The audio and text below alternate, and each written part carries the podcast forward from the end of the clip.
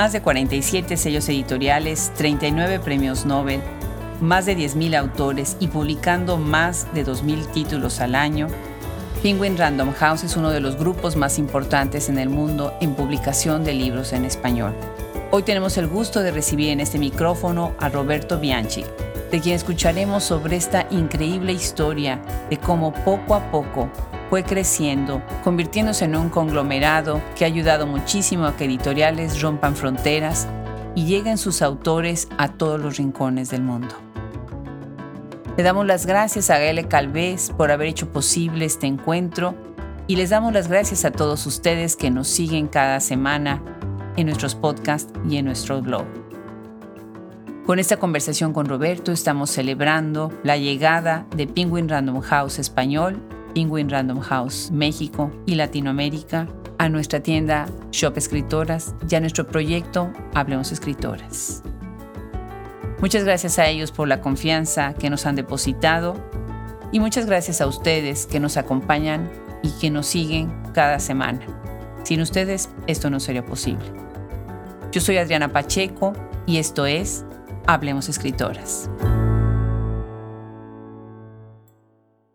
Pues ya saben muy bien todos los que nos escuchan y nos siguen en este proyecto que una de las secciones que yo disfruto muchísimo, muchísimo es platicar con editores.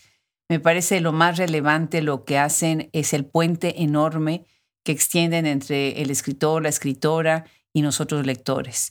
Y bueno, pues hoy tenemos el gusto de conversar con Roberto Bianchi y estoy muy emocionada porque, bueno, pues Penguin Random House, el grupo, pues es un nombre con el que yo creo que yo crecí toda la vida. Roberto, qué gusto, qué gusto. Muchísimas gracias, a pesar de tu agenda ocupada, aceptar esta invitación. Muchas gracias a ti, Adriana. Encantado, encantado de estar aquí y de platicar de lo que quieras. A tus órdenes. Pues empecemos sobre ti. Cuéntanos un poco de tu formación, tú de dónde vienes y cómo llegas al mundo editorial. Mira, es una trayectoria, creo, rara para, para el mundo editorial, porque mi formación no fue de editor ni, ni en el área de las letras. Yo no estudié letras, ni hispánicas, ni inglesas, nada. Yo estudié economía y relaciones internacionales y después seguí estudiando, en una especie de estudiante profesional que me encantaba. y, y, entonces pasé a hacer una maestría en políticas públicas y después otra maestría en asuntos internacionales. Después me seguí a ciencia política y, y de pronto me di cuenta que ya estaba muy grande para seguir jugando al estudiante y que tampoco quería dedicarle la vida a la academia, que es hacia donde más o menos me estaba enfocando en ciencia política. Y salí de ahí, trabajé un tiempo en el gobierno de México, en la presidencia de la República, estuve un tiempo también en la Secretaría de Relaciones Exteriores de México. Es mi carrera era más orientada hacia el servicio civil y el servicio público en México. Pero después, bueno, la vida va ofreciendo oportunidades y abriendo puertas. Claro. Y terminé, no sé bien cómo ya, pero entrando a una consultoría de negocios, una consultoría de estrategia muy grande que se llama McKinsey and Company, en el área de políticas públicas que tenía McKinsey. Y ahí estuve muchos años y después, por estas casualidades eh, también de, de la vida, me enteré que se había abierto la posición de director general de Editorial Planeta en México. y a mí ah. siempre me gustaron los libros, crecí con libros, crecí en una biblioteca muy bonita de mi abuelo, eh, traté de escribir y quise en algún momento intentar ser escritor hasta que leí bien a Borges y me di cuenta que si no podía escribir como él, no lo haría nunca y pues dejé de escribir. Entonces siempre fui bastante cercano a, a los libros un tiempo. Tuve la fortuna de, bueno, era, era, vecino de Elena Poniatowska en México. No me eh, digas. Conocía muy bien a Elena, conocía muy bien a sus hijos, yo jugaba con sus hijos. Eh, tuve una relación cercanísima con la hija de Elena y trabajé un tiempo con Elena transcribiendo sus entrevistas. Entonces yo estaba muy familiarizado con ese mundo y me encantaba.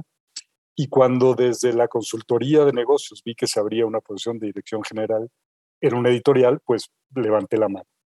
Y para mi fortuna y para locura, creo, en ese momento de, Editorial Planeta, me contrataron mm, sin ninguna experiencia. Y así fue como empecé. Esto fue hace, pues ya 20 años, más o menos. Qué maravilla. Sí, la verdad, una fortuna. Y lo que me di cuenta, que ya me habían dicho muchas personas, tanto editores como, como escritores, es que pues una vez que uno entra a este mundo es imposible salir. No hay nada fuera, ¿no? Que valga la pena eh, y creo que coincidirás conmigo. Totalmente. Y entonces, bueno, me dediqué a aprender, tuve también la enorme fortuna de, de, tener como mentor a un, probablemente uno de los mejores editores y directores de editoriales en México, que se llama René Solís. Sí. Y René me, pues me arropó y se dedicó durante muchos años a enseñarme todo lo que él podía enseñarme de la industria editorial, que era muchísimo. Y así pasé muchos años, pasé más o menos cinco años en Editorial Planeta, hasta que me ofrecieron dar un giro pues en el trabajo editorial hacia el libro de texto, que es otro mundo, el mundo educativo y la edición del libro de texto. Eh, y me llamó, la verdad, mucho la atención porque me pareció que ya conocía bien interés general, los libros de interés general, pero esa parte pues apelaba a ese pasado mío de, funcionario público y de querer participar ¿no? en, en acciones de gobierno y me pareció que vía los libros de texto era una buena manera de participar en la educación de México. Entré a trabajar a Macmillan en México, llevando una de las empresas de Macmillan, que era de libros de texto en español, que se llama Castillo, Ediciones Castillo. ¿Cómo no? Y estuve cinco años en Ediciones Castillo, aprendí mucho, es otro mundo. Eh, si la edición de libros de texto y la edición de libros de interés general, aunque ambas son de la industria editorial, son casi tan diferentes como hacer teléfonos y hacer satélites, y ambas son de la industria de la comunicación. ¿no? Qué este, buen ejemplo. pero, pero es otra cosa. Entonces, la verdad ha sido interesantísimo. Y, y en algún momento, hace ya más de 10 años, me contactaron de la entonces Random House Mondadori, sí. porque se abría también la posición de director general. Y para mí fue una oportunidad increíble de, después de haber aprendido el mundo de texto y de haber estaba involucrado en, la parte educativa de la edición, regresar al interés general, que es lo que más me gusta, ¿no? La ficción, la no ficción, los libros de historia, de política, por supuesto las buenas novelas. Eso era lo que en realidad más me gustaba y pude regresar dentro de Random House Mondadori y pues ahí llevo ya 11 años al frente de, de la editorial en México con responsabilidades, por supuesto, para Centroamérica, donde, donde seguimos y tratamos de dar libros específicamente de autores centroamericanos, y también con la enorme fortuna de participar en el mercado hispano en Estados Unidos, a través de una oficina en Miami, de la que yo no soy directamente responsable, pero sí superviso algunas de las acciones que, que se realizan allá. Y esa es mi, historia, así es como llegué a la, a la industria editorial y a esta empresa maravillosa que es Penguin Random House. O sea, ese era el lugar donde tenías que estar. No me cabe duda. ¿No? Todos los astros se alinearon hacia allá. Qué maravilla. Déjame contarte, Roberto, que hace un par de días me estaba yo, estaba yo con unas colegas y me estaban preguntando sobre algunas experiencias de las escritoras cuando he entrevistado y les conté que cuando estuve invitada por doña Elena Poniatowska a su casa, que ahí tenemos un podcast con ella precioso, me temblaban las rodillas. Y hay muchísimas partes en la grabación que se oye como la voz se me está cortando de la emoción de estar ahí sentada con ella y además, bueno, la casa, el rumbo, todo ese rumbo es tan lindo. Cerca está ahí, por ejemplo, el Centro de Estudio de Historia de México, ¿no? De Grupo Carso.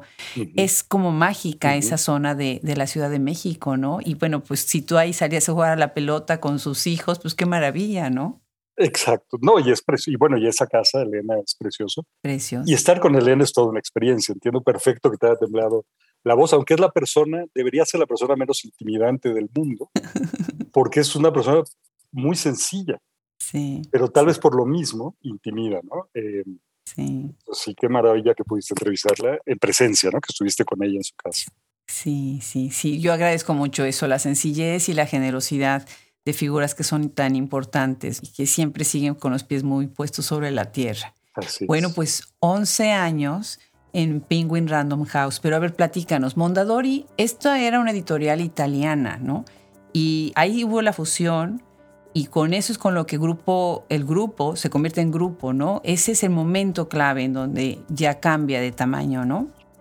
Sí, es, es, una historia desde el punto de vista empresarial y de la industria editorial más o menos común de fusiones y adquisiciones. Entonces, hace muchísimos años había una editorial independiente que se llamaba Plaza y Janés, que la conoces perfecto, que en su momento la compró un grupo, bueno, la compra Random House en Estados Unidos, que a su vez había sido comprada por un grupo de medios y comunicación alemán que se llama Bertelsmann, que es, es el grupo de, medios más grande de Europa.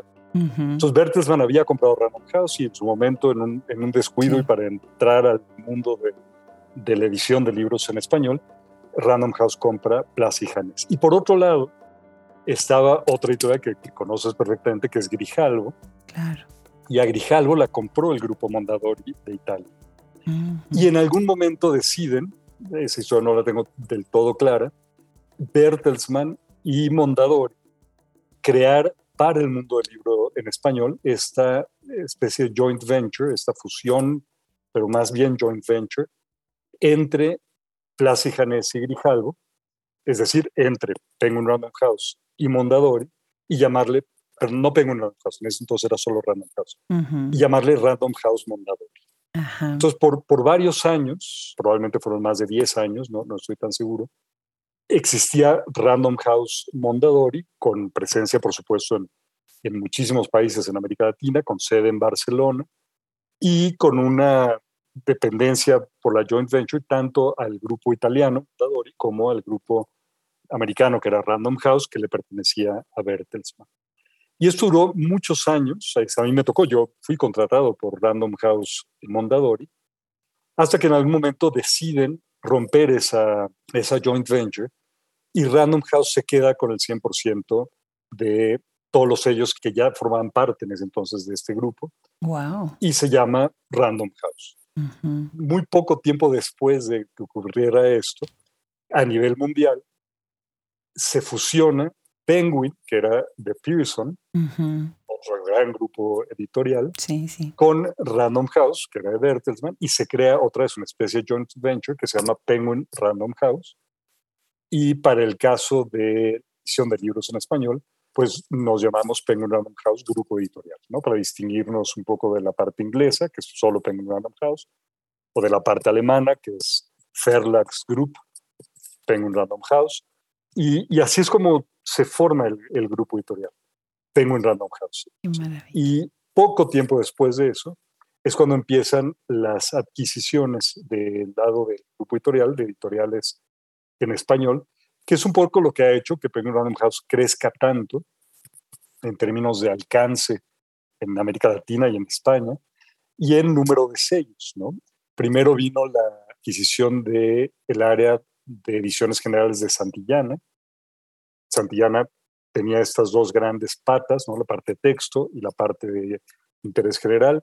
Penguin Random House compra la parte de interés general eh, nos volvemos una editorial bastante más grande y se incorporan unos sellos preciosos al catálogo de Penguin Random House, de los que yo soy orgullosísimo de, de poder dirigir, como Alfaguara, ¿no? Sí, eh, sí, sí. Pero también este, está Aguilar y otro sello que me encanta, que es Taurus. Y estos sellos se combinaron con los que ya tenía Penguin Random House, que eran a su vez maravillosos, como precisamente Plaza y Janés, o Grijalvo, debate, que es uno de mis sellos favoritos, porque lo que más me gusta pues es la, la no ficción literaria, ¿no? la historia, la ciencia, en fin. Sí. Y entonces empezamos a crecer y poco tiempo después se adquirió también otra editorial que es Ediciones B, que tiene mucha ficción comercial, sobre todo, pero también mucha pues autoayuda, superación con sellos como Vergara y por supuesto el sello Ediciones B. Y así, ¿no? Con el tiempo fue el grupo editorial creciendo y adquiriendo cada vez más, más editoriales, pero con una filosofía que a mí me encanta del grupo, o una doble filosofía, de absoluta independencia o de mucha independencia, tanto a nivel local, regional, en cuanto a las decisiones de editar los libros y contratar los libros.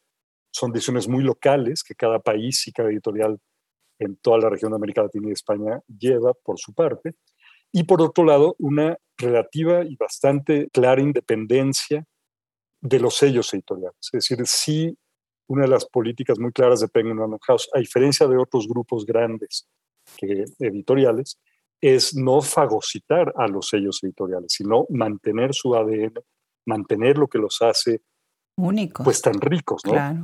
Y únicos, exacto. Claro. Entonces, bueno, en el momento en el que se adquirió Santillana Ediciones Generales y Alfaguara pasó a ser parte del grupo, se respetó absolutamente la independencia y la identidad de Alfaguara. Y, y, lo mismo con Taurus, y lo mismo con Aguilar, y lo mismo con Ediciones B. Y entonces esto ha permitido que, o, por lo menos como yo me imagino que es Penguin House, más que ser una especie, y esto es porque aquí me sale la parte de ciencia política, ¿eh? sí. más que ser un Estado centralizado francesa, es una especie de federación de sellos, mucho más parecido a Estados Unidos, donde hay mucha independencia y autonomía local y mucha identidad regional, ¿no? Por, por poner el símil, mucha identidad de cada uno, sí regional de los países, pero también de cada uno de los sellos. Entonces es una especie de federación de sellos, de pequeños sellos editoriales, cada uno con su identidad, que se beneficia, eso sí, del tamaño eh, global que tiene Penguin Random House, que es ahí incluido el inglés y el alemán, y solo en América Latina es un alcance muy, muy grande, y con una capacidad de empresa grande de conseguir muchas eficiencias en los procesos, en las operaciones, en las cadenas de suministro, en lo que lo hace más empresa. ¿no? Increíble. Entonces, lo que a mí me parece que es una de las grandes fortalezas de este grupo es precisamente que tiene esta fuerza por el tamaño y por el alcance en las partes más de empresa, pero que ha logrado mantener una autonomía y una independencia y una casi sensación de pequeña casa editorial en cada uno de los sellos editoriales. Y esto ha permitido, yo creo, que sea un grupo editorial con el éxito que hemos alcanzado, donde, bueno, ya es el grupo editorial en español más importante del mundo. No, pues qué maravillosa respuesta. Ahora ya tengo más preguntas, pero muchas más. bueno, primero felicitarte porque mira, hay un libro, no sé si lo conozcas, se llama Merchants of Culture, es de John Thompson y es la historia de, de publishing business en el siglo XXI, pero empieza desde, bueno, desde los orígenes, cuál es la idea muy primitiva al principio de la industria editorial, ¿no? Ustedes están ahí, ustedes son parte importante de este libro que está hablando de todo este desarrollo, que por otro lado lo que me estás contando ahorita pienso como si fueran estos árboles genealógicos de la realeza, ¿no? Cómo se van casando cada uno y entonces se va uniendo una familia con otra, un apellido con otro y finalmente, bueno, pues ya se hace algo más fuerte. Y lo que dices es muy atinado. Bueno, siento que se benefician las otras editoriales también, o los otros sellos, de todas las fuerzas económicas que puedan tener todos los mecanismos y sistemas que pueda tener un grupo que de alguna manera los acoge. Pues aplaudo eso. Cuéntanos un poco acerca de, por ejemplo, si un escritor quiere mandar su manuscrito, ¿a dónde lo manda ahora que hay tantos sellos que están bajo la umbrella, bajo la sombrilla, el paraguas de Penguin Random House como grupo? Claro, qué pregunta tan difícil de contestar, porque es, es un tema que nos hemos planteado internamente. ¿no? Eh, ¿Cómo hacemos para estandarizar y sistematizar algo que, parecería tan, tan normal para una editorial, pero en realidad no lo es o no lo ha sido para nosotros en el pasado? Una especie de mea culpa la que estoy haciendo ahora. Em, depende mucho también del país y del tamaño del país. España, que por supuesto es el mercado de, consumo de libros más grande de nuestro grupo y es el, mayor productor también de, de novedades editoriales en el mundo de habla hispana, pero por mucho además, ¿no? es muy, muy grande el mercado y el mundo editorial y, de los autores y escritores en, España. Es un mercado que trabaja mucho con agentes editoriales. Entonces, los escritores hacen llegar sus manuscritos a los agentes editoriales y establecen una relación con los agentes y con scouts literarios, y son ellos entonces los que eh, canalizan las propuestas de manuscritos a las editoriales. No solo Penguin Random House, así funciona en la industria completa, ¿no? Ese es, digamos, el camino más formal y sistemático. Así es como funciona en el mundo anglosajón. Es la única manera en la que funciona en Estados Unidos, es decir, vía, vía agentes y scouts literarios, que son los que tienen la relación directa con la editorial. Em, y así es como llegan los, los, manuscritos. Y bueno, mucho de esto ya para la parte también de, contratación para las traducciones y lo que se llama foreign rights, pues ocurre en las, eh, en las ferias internacionales del libro, ¿no? principalmente en Frankfurt. Sí. Eh, pero cada vez más, por ejemplo, en Guadalajara, que es la feria en español más importante, hay una, eh, un área de, de, derechos muy importante también.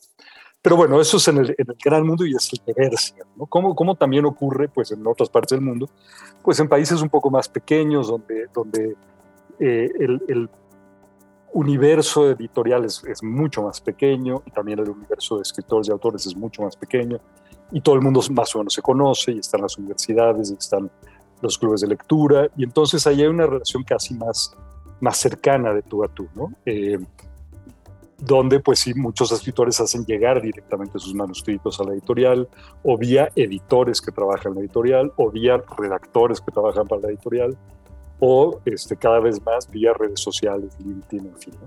Y también, por supuesto, este, agentes literarios, ¿no? Claro. Y también los mismos autores, es decir, una fuente, esto no sé si ocurre en el mundo anglosajón, pero una fuente de acercamiento entre la editorial y autores son los propios autores. Claro. Otros autores, ¿no? Este, y eso nos ha pasado mucho, y los talleres literarios con los que tratamos de vincularnos. Claro, magnífico. El tema es que esto ha crecido tanto que es un poco desordenado y complicado Sí. y hasta cierto punto injusto, porque tiende también de pronto a, por lo menos en la recepción de manuscritos, a hacer pues algo de contactos a veces, ¿no? Entonces, justo, sé que no, no planeamos esta pregunta, pero justo este mes o en enero lanzamos un correo que se llama manuscritos, y, eh, o sea, con me agarras un poco en curva, no lo tengo ahorita tan claro, pero te lo paso después, Sí. pero vaya, es un correo a nivel grupo, es decir, toda América Latina, España, Portugal y por supuesto también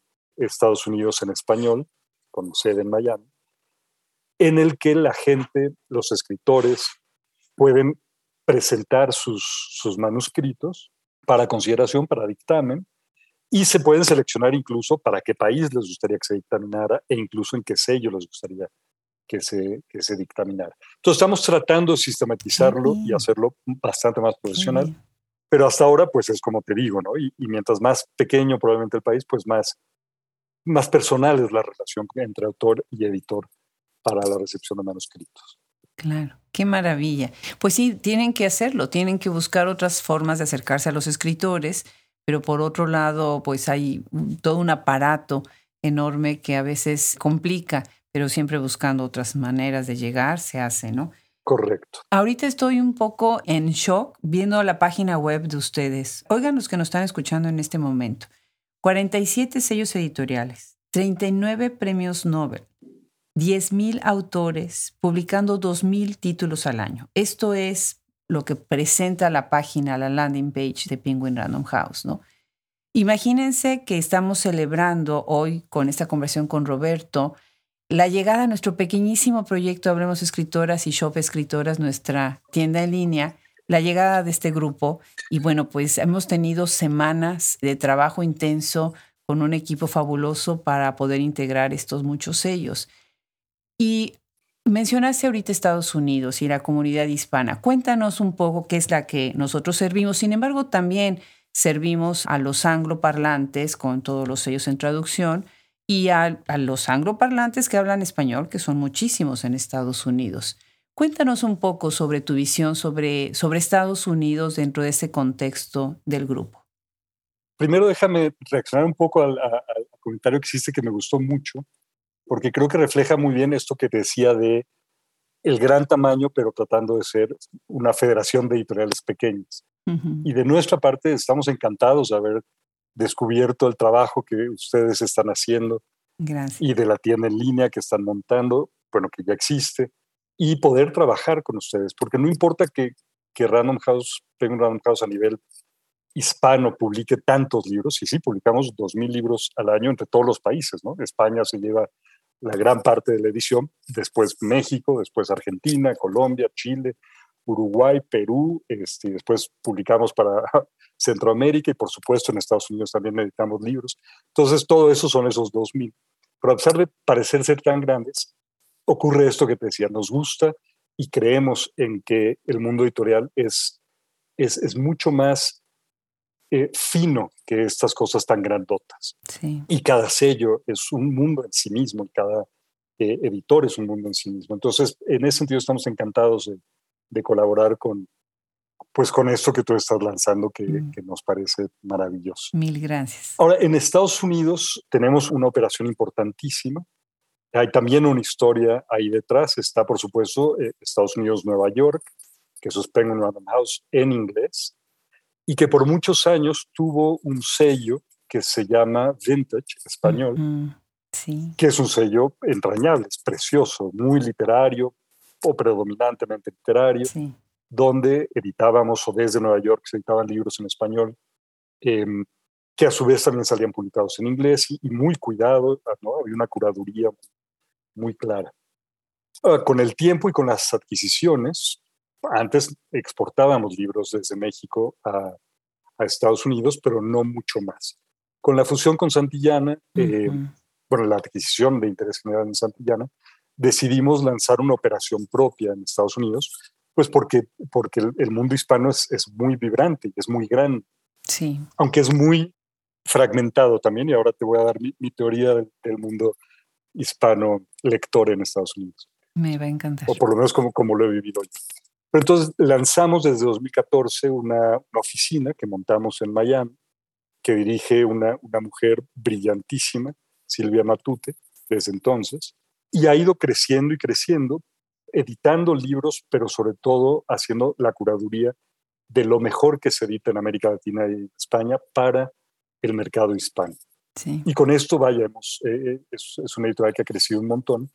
Y justo a principios del año pasado, el 2021, se decidió a nivel grupo, pues ya unificar todo el español bajo una misma cabeza y una misma dirección con Silvia, y que se llama Penguin Random House Español. Mm, y entonces el sello Vintage Español se suma a todos los otros sellos que tiene el grupo como Alfaguara, Aguilar, Debate, Taurus, Plaza Suma de Letras, en fin, ¿no? todo, todo, lo que te puedas imaginar de esos 47, que incluyen además muchos sellos en catalán, que esos no los llevamos a América Latina y a, y Estados Unidos.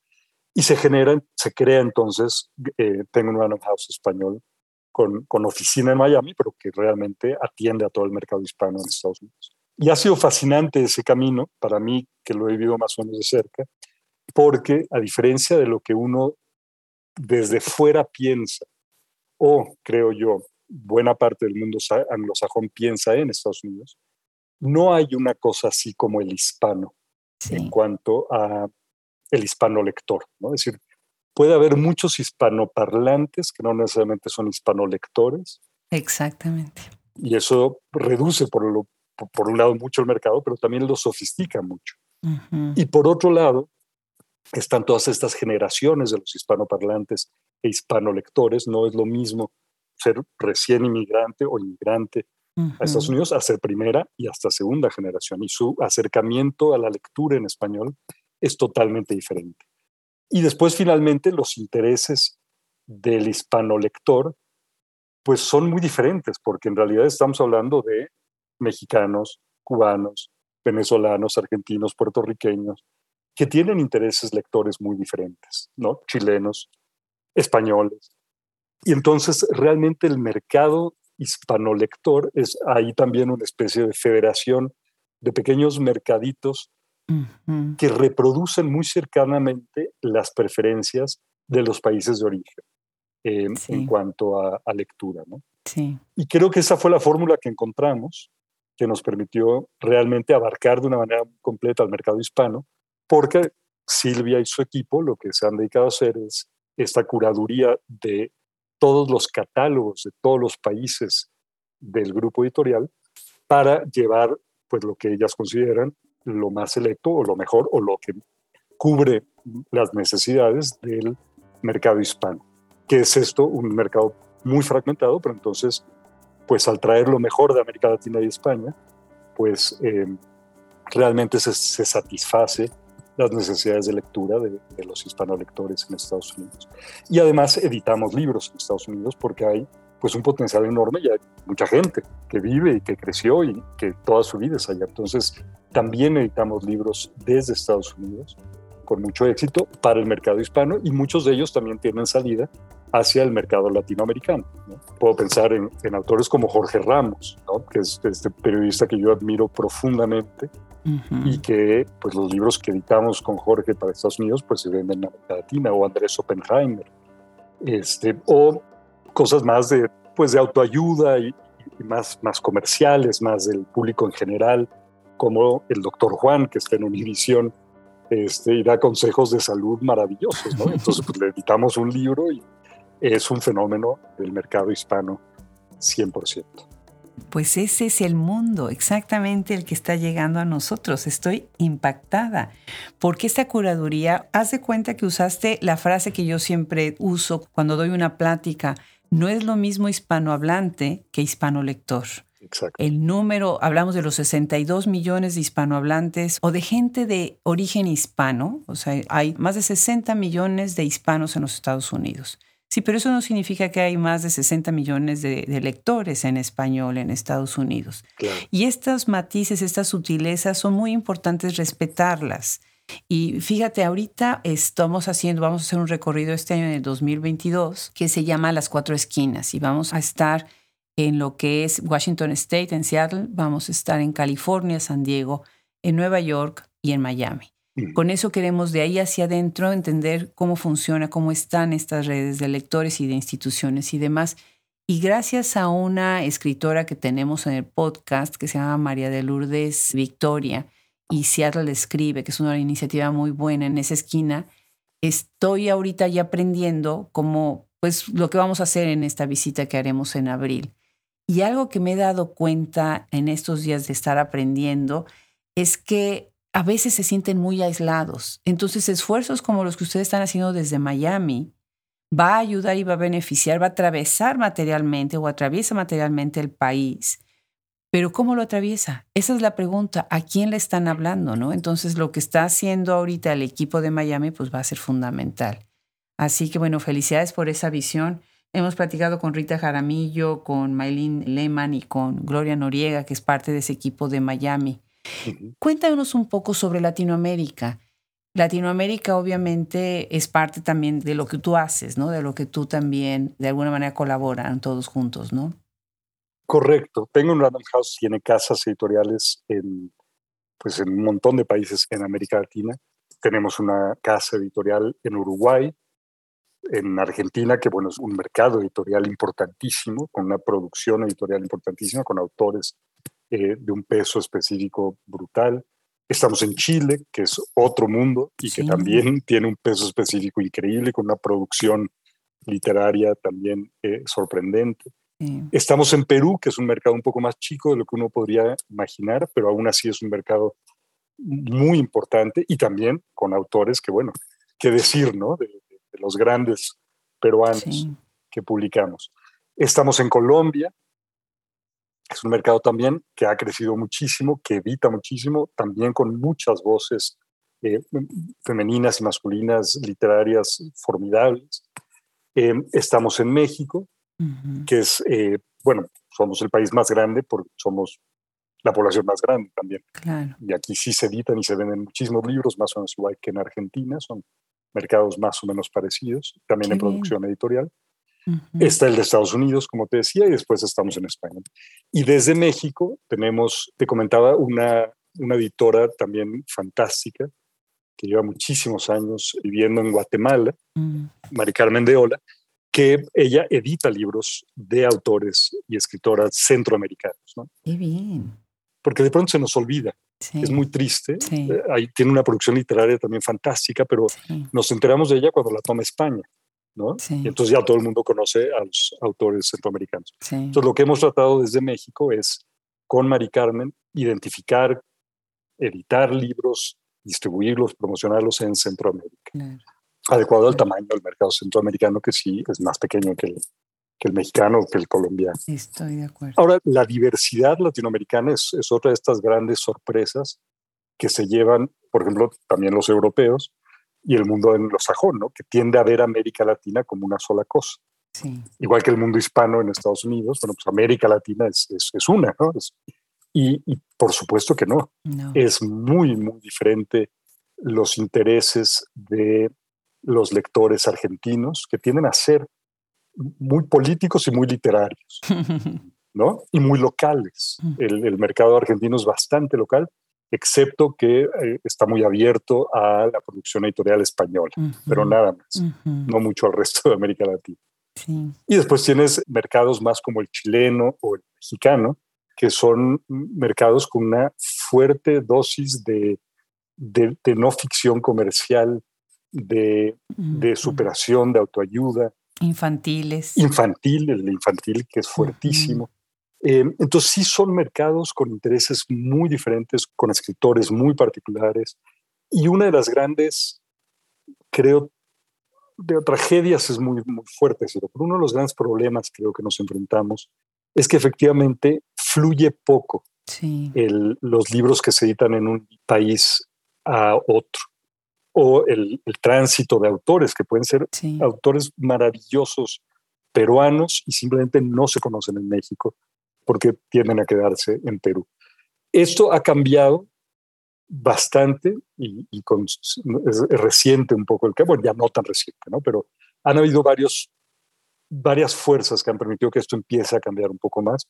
La más importante, por supuesto, son los ebooks. Es decir, el ebook lo que permitió es romper la dependencia geográfica de la distribución del libro. Claro. Porque rompe con la parte física del libro.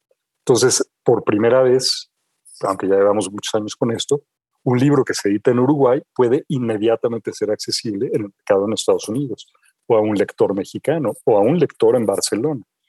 Esto antes era imposible. ¿no? Entonces, los ebooks han ayudado muchísimo a esto, aunque no hemos encontrado la manera de que se difundan todavía más. Y las obras de autores y escritoras latinoamericanos puedan realmente moverse mucho más entre países y regiones. Em, lo segundo que ha ocurrido son los audiolibros, que es otra versión y que también al, al, romper con la parte física permiten una, una, distribución mayor. Y después, a nivel ya muy, muy del editorial, reconociendo este problema y atendiendo a la frustración tanto de, autores de cada país como de los propios editores, de que los libros no se distribuyen como deberían a lo largo y ancho de América Latina, creamos una colección o un proyecto, no sé bien cómo llamarlo, que le llamamos Mapa de la, de la Lengua, donde entran, es una especie de curaduría propia de autores no encumbrados, que cada país propone y la propuesta es que se distribuyan en toda América Latina. Entonces, en Mapa de las Lenguas, em, no se puede haber dos autores mexicanos, tres autoras chilenas, una peruana, y entonces nos encargamos que esa producción y esa selección sí se edite y se imprima en cada uno de los países, para empezar a, distribuir también de manera física estas obras literarias. Tienen a ser sobre todo obras literarias de, de ficción literaria, las que estamos empujando vía el mapa de las lenguas, y ha tenido pues bastante, bastante éxito, aunque sigue siendo algo un poco más complicado por, por estar atado a la parte física del libro. Pero bueno, creo que ese sí es, un, es una tarea pendiente que tenemos como región hispanoparlante e hispanolectora, y que es romper estas barreras geográficas y físicas para que la producción editorial y esta creación literaria tan prolífica y tan genial que ocurre en América Latina, pues llegue a todos lados. Claro. Me emociona oírte porque esa es mi frustración. Así fue como surgió Hablemos Escritoras y después Shop Escritoras, porque yo no podía creer, nosotros desde Estados Unidos a veces teníamos más contacto con las escritoras de diferentes países que entre ellos mismos de país a país. O sea, era como si hubiera unas fronteras enormes entre uno y otro porque es muy complicado el manejo y el traslado de los libros. Ahorita que nosotros estamos ya tratando de traer más libros de Sudamérica, cada país tiene complicaciones políticas, económicas y sociales tan fuertes que a veces hasta el pago de los libros por banco, por transferencia bancaria, es complicado. Y obviamente, bueno, las editoriales pequeñas que no saben cómo mover sus inventarios fuera de sus regiones, limita muchísimo, ¿no? Que ellos puedan ser más visibles. Las ferias de libro, ahorita tenemos una alianza muy bonita con la Feria del Libro de Nueva York, en donde queremos hacer ahí varias cosas con ellos. obviamente ayuda, ¿no? Léala en California. Sin lugar a dudas, la Feria de Guadalajara, que es un centro importantísimo, acabas de mencionar la de Frankfurt. Pero siento que siempre hay estas, como acabas de decir, estos lugares en donde quedan aislados. Por ejemplo, Centroamérica, que a mí me motiva mucho ver qué vamos a hacer con Centroamérica. Ya hemos empezado con El Salvador y con algunas este, otras escritoras de esa región pero también nosotros como libreros, editores, eh, comercializadores, promotores, nos tenemos que educar. Entonces lo que yo hago pues es aprender. Porque si no conoces, por ejemplo, ahorita que vamos a platicar con Mayra González, que es de ustedes en México, fabulosa toda la cuestión literaria que ella hace, pues lo que quiero es aprender de ella, ¿no? Así que bueno, pues de verdad fabuloso. Y bueno, no quiero abusar más de tu tiempo, pero tengo una última pregunta que es muy importante para mí. ¿Y la traducción, Roberto? Bueno, la traducción es todo un tema, es una vía de ida y de regreso, ¿no? Lo que nos pasa en, en los mercados hispanos con la traducción es que estamos muy abiertos como hispanolectores a traducciones del inglés al español, o del alemán al español, o del sueco al español. Ahí sí creo que hay una generalidad en la cultura hispana de mucha apertura a las letras de otras lenguas de, otros, y de otros países. Y qué bueno que es así, ¿no? El gran problema que tenemos, pero no son solo el mundo hispano, sino es el, todo aquello que no es en inglés, todo lo que no es anglo, se enfrenta realmente a una pared casi infranqueable para conseguir las traducciones. No me acuerdo si esto ya es mito urbano o no leyenda urbana, pero todo el mundo habla de esta cifra, y yo la cito sin saber de dónde viene, pero me, hace sentido por lo que veo, que menos del 3% de los libros que se editan en inglés son traducciones. Sí, le llaman el 3% problem. Exacto. Y sí. Que no sé de dónde viene ese dato, pero no hay que asumir que es correcto. Sí. Y sí, es verdad. Los mercados en inglés son muy insulares a, su propio idioma y, em, y es muy difícil franquear eso. ¿no? Entonces, en las ferias internacionales, por lo general lo que ocurre es que efectivamente el resto de los editores de todos los idiomas en el mundo, de muchos idiomas en el mundo, contratan obras en inglés para traducir a su propio idioma, pero es muy difícil lograr que un editor en inglés contrate tu obra en algún idioma que no sea en inglés. Hemos tratado por todos lados de, revertir esto, es complicado, los agentes juegan un papel muy importante, los subagentes, los scouts literarios. Em, y bueno, lo que hemos encontrado es que un primer paso es, es asumir que los editores y agentes del idioma inglés no hablan más que inglés. Y la única manera de, interesarlos en libros que no sean en inglés es traducirlos al inglés, por lo menos una parte. Claro, claro. Y eso es lo que tratamos de hacer nosotros en las ferias internacionales. Eh, también hacemos una curaduría de, de obras literarias que pensamos que pueden ser susceptibles de, una traducción exitosa y tratamos de traducir por lo menos un capítulo y eso es lo que presentamos a los agentes, a los editores internacionales. Me encantaría decirte que hemos tenido un éxito rotundo, no es así. Son muy pocos los autores que escriben en español que logran traducirse, pero por supuesto están estas excepciones y yo con enorme gusto veo, eh, sobre todo escritoras jóvenes, que están logrando que sus obras se traduzcan al inglés y a otros idiomas, ¿no? Fernanda Melchor, Valeria Lucelli, en fin, ¿no? Cristina Rivera Garza, claro. Cristina Rivera Garza. Y eso es un gran logro, pero es, es bien difícil y es una lástima, yo creo, para los lectores eh, en inglés. Claro. Nosotros parte de lo que se va a recaudar en algún momento, que ya salga el dinero de Shop Escritoras, el propósito es traducir libros.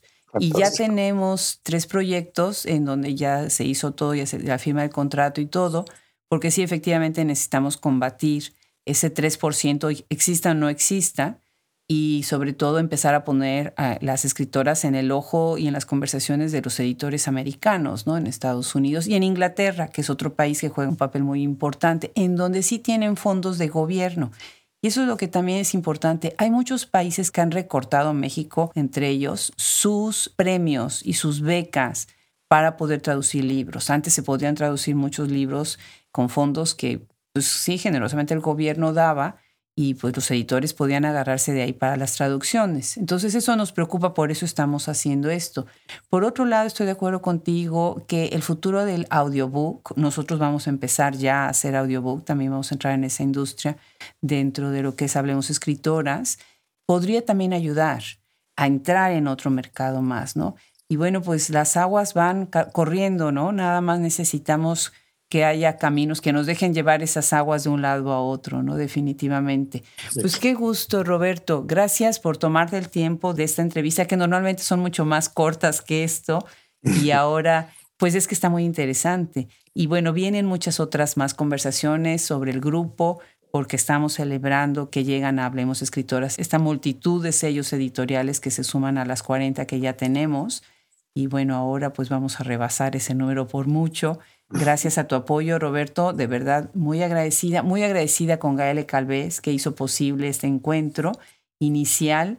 Y bueno, pues si quieres agregar algo más para cerrar la conversación. Agradecerte a ti, Adriana, que me abras este espacio. No participo mucho en entrevistas, por lo general es más divertido y más interesante hablar con autores y editores. Eh, yo soy más un, funcionario editorial. Y te agradezco mucho que hayas abierto este espacio para mí y felicitarte por la iniciativa. Creo que Hablemos Escritoras es una gran iniciativa. Yo cuando la conocí, como sabes, me, me encantó. Me gusta mucho lo que están haciendo, me parece importantísimo lo que están haciendo.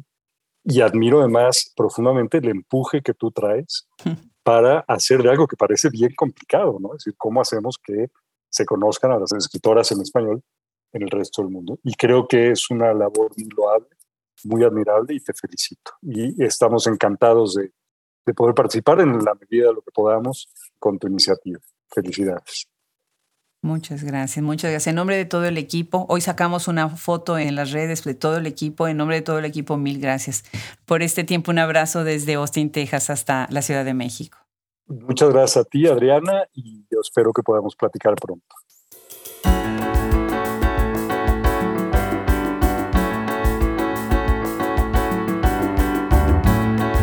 Una vez más, muchas gracias a Roberto Bianchi por habernos acompañado el día de hoy. Los invitamos a que visiten nuestra página web y vean la maravilla de sellos editoriales que estamos incorporando gracias a la llegada de Penguin Random House a Shop Escritores. Gracias a todos los colaboradores de este equipo, Fernando Macías Jiménez, Ingeniería de Audio, Cristian Josefi, Edición de Podcast, Andrea Macías Jiménez, Social Media, y nuestros colaboradores Wilfredo Burgos Matos, Juliana Zambrano, Gaele Calvez, Verónica Ríos, Alejandra Márquez, Fran Denstedt, Liliana Valenzuela y Gisela Jefes. Yo soy Adriana Pacheco y esto es Hablemos Escritoras.